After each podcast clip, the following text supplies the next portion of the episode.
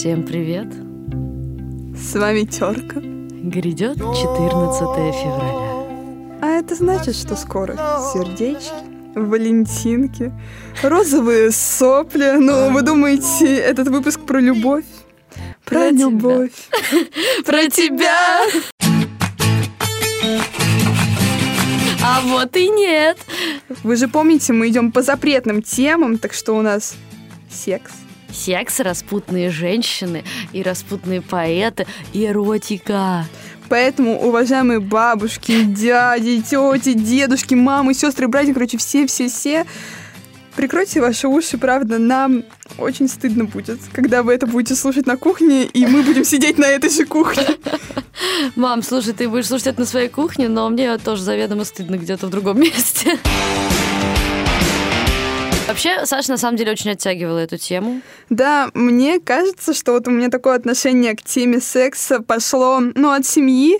Мне очень неудобно говорить про секс и вот все, что с ним связано. У нас в семье сложилось так, что вот тема секса — это табу, что о нем думать и им заниматься могут только взрослые люди, только мама и папа, вот никто больше. И Никто на свете, кроме мамы и папы. с этого момента начались проблемы в том плане, что мне стыдно говорить не только про секс, а вот про какие-то темы, связанные с сексом. То есть, допустим, менструацию у девушек, мне вот стыдно об этом говорить. Мне стыдно говорить про телесность, про осознанность своего тела. Это ты не одна такая, я уверена. Это огромная проблема, что об этом вообще никто не говорит. И мы решили начать наш выпуск с того, чтобы понять самим и объяснить нашим слушателям, почему вообще про секс все-таки важно, не стыдно и правильно говорить.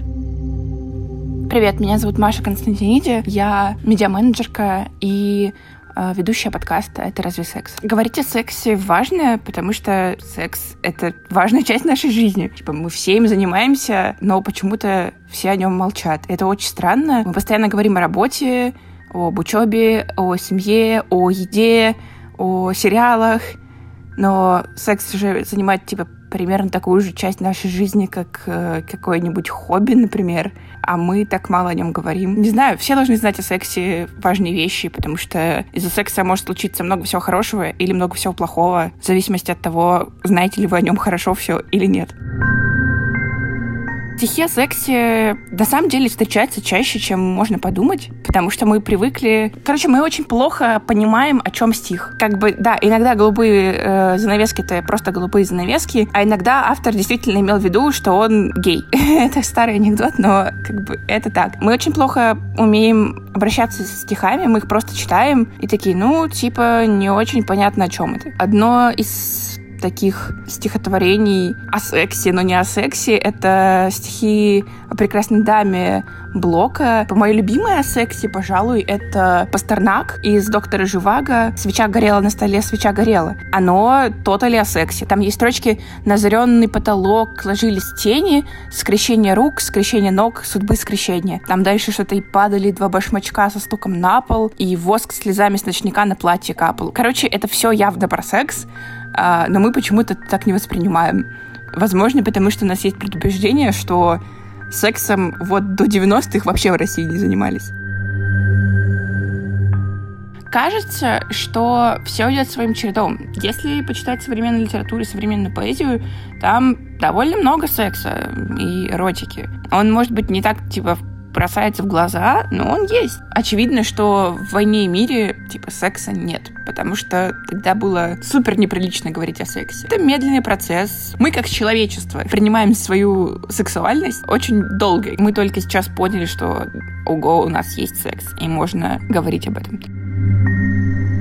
Поэзия — это искусство. Если мы смотрим на какие-нибудь прекрасные произведения искусства, где голые женщины и мужчины, мы не считаем, что это пошлость. Есть отдельно, это даже не искусство, это развлечение. Порно. Можно назвать его пошлым? Не знаю, это очень странно называть порно пошлым. Мы не можем назвать это искусством. При этом эротика существует и как искусство, то есть типа в виде фотографий и прочее. Мне кажется, что поэзия, поскольку она искусство, очень тупо сейчас звучит, мы все равно приносим секс в литературу и в поэзию не прямо. Это не описание полового акта. Это какие-то намеки, метафоры и так далее. Честно говоря, если поэт хороший, то нет. Я читала очень много плохих поэтов, и у них это пошло, это правда. Мне кажется, мы как человечество, как, как нация, как кто угодно, не договорились, как будет выглядеть наше идеальное сексуально просвещенное открытое общество. Единственное, чего бы хотелось, наверное, ну, типа, больше инклюзивности, то есть говорить не только о гетеросексуальных парах и о цисгендерных мужчинах и женщинах, но и о трансгендерных э, мужчинах и женщинах, о геях, о лесбиянках, о асексуалах, о ком угодно, ну, короче, типа, обо всех, о людях с инвалидностью. Э, мне кажется, в идеальном обществе мы будем больше внимания этому уделять. Главное, на самом деле, на каком-то этапе это просто включение в повестку вообще всех когда мы будем видеть примеры разного секса постоянно перед глазами. Это, конечно, очень улучшит нашу жизнь. Так, ну, про разговоры и секс-просвет в жизни все понятно. Но вот, а что делать с сексом в поэзии? Ведь поэты все еще не люди, они все еще не ругаются матом, не занимаются сексом, родились от Святого Духа. И какают бабочками. Отвратительно. Мне кажется, что именно поэтому и важно говорить о том, что стихи про секс все-таки существуют. Давайте не будем скрывать этого факта. Интересно, как это касается нашей жизни. Да, мы не будем обратными снобистами, и вот мы заявляем, что мы будем делать поэтический секс-просвет. Такой вот, ну, новый пусть рает, только поэт рает. Саш, хорошо, давай, просвещай. Ты сама когда-нибудь Читала стихи про секс? Как ты много вообще таких знаешь? Что они, какие чувства они в тебе вызывают? Ну, вообще, я читала очень мало до того, как начала готовиться к этому выпуску. Ответить сложно, потому что стихи про секс, их огромный спектр, и есть стихи от «Твоя левая мочка, ухо моя эрогенная стоп, зона». Стоп, стоп, подожди, подожди, что за шедевр? Я хочу больше. Ну-ка, читай. «Твоя левая мочка, моя эрогенная зона». Золотая сережка приятно щекочет язык. Ты глаза приокрыв, потянулась вальяжно и сонно, а потом, повернувшись, всем телом прижалась на миг. О, боже, меня сейчас просто вырвет. Кстати, этот легендарный совершенно стих нам скинула Варя. И он, мне кажется, идеальный пример очень плохой поэзии про секс. Она вообще предлагала нам его кинуть в рубрику «Тертый стих». Конечно, там она хозяйка этой рубрики, что хочет, то и творит, но мне кажется, этот стих даже кладбище переплюнул бы. Да, здорово, что мы ее все-таки остановили. Саш, слушай, а вдруг на самом деле это вообще очень хороший стих, а мы с тобой просто ничего не понимаем в поэзии? Ну, давай спросим у того, кто лучше разбирается. Секс в поэзии это приемлемо? Не опошляет ли это высокую суть поэзии? Я бы не говорила в категориях приемлемо и неприемлемо, потому что поэзия — это творчество и самовыражение, где нет каких-то четких границ. Алина Заражаева — преподаватель зарубежной литературы в лицее НИУШЕ. Я говорила бы скорее не о сексе, а об эротике и элементах эротики в поэзии. И я бы сказала, что они не опошляют поэзию. Э, поэзию опошляют не подробности, а плохие банальные рифмы и работа под копирку, но никак не подробности человеческой жизни. Почему так много стихов про возвышенную любовь и так мало про физиологическую? Это интересный вопрос. Как мне кажется, я не рискну ответить наверняка, но, как мне кажется, возможно, это просто тяжелее описывать любовь физическую с тонким эротизмом, но не опошляя и не превращая все это в порнографию. Намного проще описать то, что ты чувствуешь, думаешь и видишь, и передать через это то, что ты хотел, нежели прибегая уже к описанию физиологическому, при этом не уподобляясь какой-то пошлой литературе, пошлой поэзии. Возможно, просто тяжелее. А есть ли вообще стихи про секс, которые не стыдно читать и которые не звучат пошло? Я бы предложила обратиться к тому же Есенину в стихотворении «Пой же пой на проклятой гитаре» есть строки, которые на это намекают, и я бы сказала, что они не звучат пошло, и они звучат не просто так, а чтобы передать эмоцию, э, состояние и порыв говорить о чем-то менее, так сказать, дозволенном, то стоит обратиться к поэзии битников, тому же Бероузу или Керуаку, но там уже все, конечно, будет 18+. Ну что ж, Надя, моя 23-летняя старушка, уже 23-летняя. Ты же тоже пишешь стихи. Ну или как ты сказала, рифмованные строчки. Ладно, шучу. На самом деле это правда стихи. Ты писала про секс вообще? Или, может быть, зашла вот подальше и писала стихи, чтобы склонить кого-то к нему, ну, знаешь, чтобы показать, что ты такая вся творческая, романтическая, и при этом такая дерзкая. Ну, короче, Есенин 2.0. Это все, конечно, про меня, и это без, без моих стихов это понятно, но на самом деле в моем случае стихи обычно являются скорее последствием моей влюбленности, и там уже как бы ну, склонять уже не к чему, все уже и так в моих э, руках, так сказать. Но зато мы спросили наших слушателей, было ли у них такое, и вот что получилось. Ты когда-нибудь писал или, может быть, читал стих с целью с кем-то переспать? А, нет, потому что когда я был в школе, я был пухлым мальчиком, и, естественно, мне даже этого не спасло.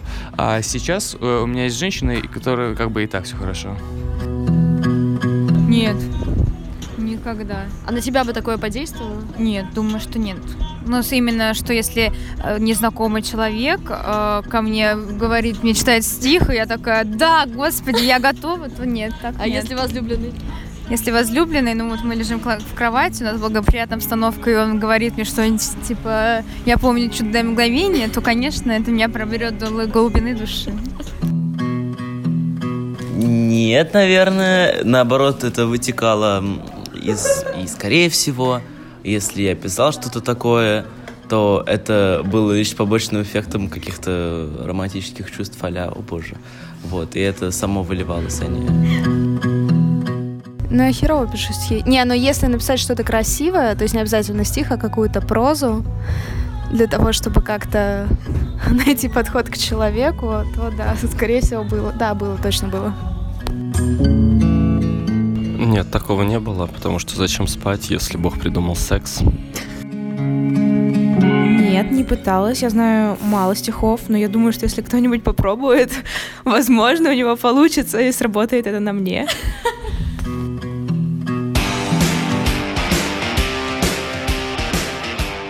Ну что же, мы не сомневались в наших слушателях, какие ведущие, такая аудитория. Саш, я тут вспомнила, не поверишь, мы делаем подкаст про поэзию. Наша новая рубрика, как уже далеко не новая, постоянная уже. Моя любимая рубрика. Саша и Надя вспоминают, что ведут подкаст про поэзию. Ты напросилась, сейчас будет шок-контент просто. И причем шок-контент Ага. от солнца русской поэзии. Ой, я бы сказала, это уже даже не солнце, это уже прямо огонь, пожар, искра, буря. Ну, ладно, все же читали Руслана и Людмилу, даже Надя читала. Да, да, даже я читала. Ну, кто не знает, там это Лукоморье, Дуб зеленый, там еще кот, цепи. В принципе, уже звучит в духе 50 оттенков серого. Ладно, если отбросить шутки. Вот тебя ничего не смутило в твоем пятом классе? Так, сейчас подожди, стоп. А когда это было? Сто лет назад? Двести? Э, Ты мастерски отбрасываешь свои иджистские шутки. Вот. На самом деле нет, Саш. А, Что меня вообще должно смутить в этой невинной сказке? Ну вот, например, Руслан и Людмила как произведение начинается со свадебного застолья. Пушкин очень искусно и нескромно описывает томление юного жениха, понятно, по какому поводу данное томление. Он мечтает о скорейшем наступлении брачной ночи. Вот, к примеру, Жених в восторге, в упоении, ласкает он воображение стыдливой девы красоту. Ну, или на друга милого глядит, вздыхает, сердится, горит, и, щипля ус от нетерпения, считает каждое мгновение. Как же все-таки здорово, что у нас сейчас нет этой традиции, вот это вот секс только после свадьбы, да? Да, Чтобы у нас тоже хорошо. было бы, считаю, каждое мгновение. Это хорошо в том, что было бы такое, типа, все уже перед свадьбой давно были бы не девственниками, я в этом точно уверена, потому что, ну, люди бы не стали терпеть, но все бы хотели все равно. Да. Я девственница. Я невинна. Самая настоящая. Да, мне Я дарю 30. тебе всю себя. Да. Ага. Я, кстати, вспомнила точно в Руслане и Людмиле. В общем, самый сок сейчас будет, готовьтесь. Первая брачная ночь. На этом можно закончить. У них там, Саша, все было очень горячо, правда. Точнее, было прям супер горячо, но спойлер маленький такой. Черномор украл Людмилу прям с постели. А тогда были такие времена, ну, как бы вот, собственно, не как сейчас, да, до свадьбы не ни, все вот это вот. Но Пушкин успел ухватить момент этого описания их брачной ночи сладенького. Э, Готовы, да? Давайте. И вот невесту молодую ведут на брачную постель. Огни погасли, и ночную лампаду зажигает лель. Свершились милые надежды, любви готовятся дары. Падут ревнивые одежды на цареградские ковры. Вы слышите влюбленный шепот и поцелуев сладкий звук и прерывающийся ропот последней робости? Супруг в восторге чувствует заранее. И вот они настали. Но на этом эротика Пушкина не заканчивается, и есть еще более взрослый контент. Так сказать, к секосу примешивается табак, там травка, О, дракс, да, да, да, да-да-да. Только представьте себе, женщина, героиня этого стихотворения, так сильно любила табак, что Пушкин практически весь стих это описывает. Возможно ли, милая Климена, какая странная во вкусе перемена? Ты любишь обонять не утренний цветок, а вредную траву зеленую. А в конце там вообще безумно смешная завязка. Да, смешная, но знаешь, до этой концовки Пушкин супер поэтично описывает ее морщины, ее возраст, говорит, что у Грации в отпуску и у любви в отставке, которой держится вся прелесть на подставке, которой без морщин на теле места нет. Я бы, во-первых, на месте этой дамы обиделась, а во-вторых, вот мне реально супер интересно выражение «вся прелесть держится на подставке». Это намек на пушапы, я знаю, что их тогда не было, но, возможно, какие-нибудь корсеты. Ну, кстати, вероятно. Ну, слушай, он оставил эту даму в вечности, несмотря на то, что там морщины и табак. Казалось бы, вообще лирического героя это ничего не смущает, ни морщины, ни табак. Да только вот и в табакерке, в заточенье, я в персты нежные твои попасться мог. Тогда б я в сладком восхищении рассыпался на грудь под шелковый платок. И даже, может быть... Ну а что, мечта пустая. Не будет этого никак. Судьба завистливая, злая. Ах, чего я не табак? Шум и гам в этом логове жутком, но всю ночь напролет до зари я читаю стихи проституткам и с бандитами жарю спирт. Так начинается стихотворение Есенина «Да, теперь решено без возврата». Стихотворение написано в 1922 году. Тогда подходила к концу гражданская война, ну и, понятно, везде голод, разруха, но, конечно же, кроме Москвы, нашей Златоглавой, ну и Петрограда. Ну и наш Есенин, наш сельский поэт, как раз-таки в столице. Ведет разгульный образ жизни, пишет достаточно противоречивые, но мрачные при этом стихи. Одним из таких был позже пой на проклятой гитаре. Но вы же все не можете не помнить, как шикарно я его прочитала для нашей рубрики «Тертый стих». Настя, я тебя разочарую. Ты не такая популярная, особенно после моего прочтения нового стиха про секс. Маленький спойлер. Ок, ок, ок. Так вот, ближе к Есенину. Он видит, как меняется мир вокруг него и понимает, что ему просто нет места в нем. Он все время порывается уехать из столицы в свое село. Едем, едем в соседнее село на дискотеку. Но после возвращения в свое село он понял, что там, дискотеки уже не те. Ладно, шутка. Он понял, что и там ему нет места. Получается, этим стихотворением поэт заканчивает тему своего крестьянского происхождения и больше к ней не обращается, так сказать, обрубая все корни и связи. Но тут, знаете, такая ночная Москва заводит его в дымный душный кабак, в это отвратительное место, где единственная его аудитория — это проститутки, которым он и читает стихи. Вот такой вот секс-просвет по-есенински. Нам надо у него поучиться. Ага, секс-пикап. По типу, ваши родители случайно не поэты? Тогда почему вы такой дактиль? Есенин вообще чувствует на самом деле такое же уедин- объединение, как дактиль с чем-то тактильным, э, с людьми, у которых нету будущего. Он такой же, как они. По сути, именно в этот период поэт осознает, что он на самом деле лишился своей родины, которая теперь вообще живет по другим законам и не нуждается в том, чтобы кто-то, какой-то Есенин, там, воспевал ее красоту, э, вместо того, чтобы строить социалистическое общество. Как все-таки славно Есенин писал про свои похождения еще в деревне. Да, сядем в копны, свежие, под соседний сток, зацелую допьяно и замну, как цвет. Хмельному от радости пересуду нет. Ты сама под ласками сбросишь шелк фаты. Унесу я пьяную до утра в кусты, и пускай со звонами плачут глухари. Есть тоска веселая в валостях зари. Знаешь, мне вот нравится так строчка. Ты сама под ласками сбросишь шелк фаты. Типа, нет, я тебя не насилую, это ты сама. Ха-ха. Тут все действие на сеновале происходит. Наверное, как Надин первый раз, там, Да. который был сто лет назад. Что вообще? Ладно, видимо, знаешь, я думаю, что дело в том, что Есенину просто не очень приятно в городе, короче. Ему больше в деревне на сеновале нравилось. Так, ну а теперь мы поднимем, так сказать, вуаль и перетрем секс в стихотворениях Бориса Пастернага. Я, правда, сама не ожидала, я думала, он прям вот, ну вот самый правильный из поэтов, если честно. Но у него, правда, там все даже очень прилично. Сначала он описывает погоду за окном, там пурга, Это метель, юга. Это просто прелюдия. Ну, знаете, у кого как, знаешь. Когда метель твоя прелюдия. Если там метель твоя прелюдия, то у Пастернака дома теплая свеча горела на столе, и на озаренный потолок ложились тени. Скрещение рук, скрещение ног, судьбы скрещением. И падали два башмачка со стуком на пол, и воск слезами с ночника на платье капал.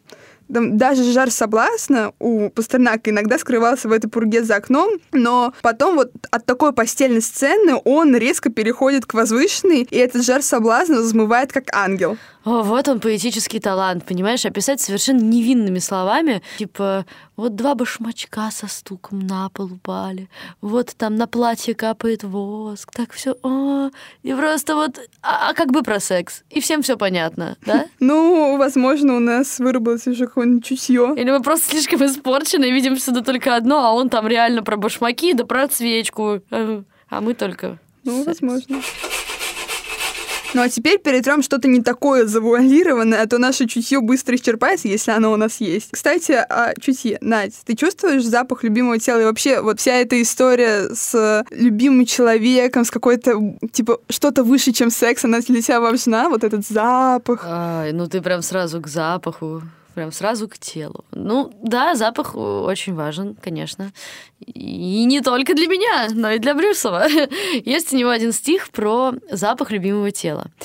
Эх, Саш, что мне такие посвящали, конечно. Ну, Настя, я желаю найти себе своего Брюсова или Брюсову, я не знаю. Кстати, я вот думала, что он посвящает свои стихи именно жене. Ну, как бы логично, да? У него была и вправду жена, там домашний быт, преферанс по воскресенью, ну, такая Всем буржуазная. такой быт, как бы, да. Да, буржуазная, хорошая, размеренная жизнь. Но как-то от этого комфорта ему стало тоскливо. Поэтому он завел себе любовницу. Его возлюбленная Нина, она вообще говорила, что ей не нравится этот мещанский уклад жизни, что вот это вот все преферансы и так далее, спасибо, до свидания. Вообще это участь жен поэтов, вот это вот печь пироги, варить кофе по утрам, составлять меню обеда, чтобы они там сидели, играли в свои карты, и вот это все.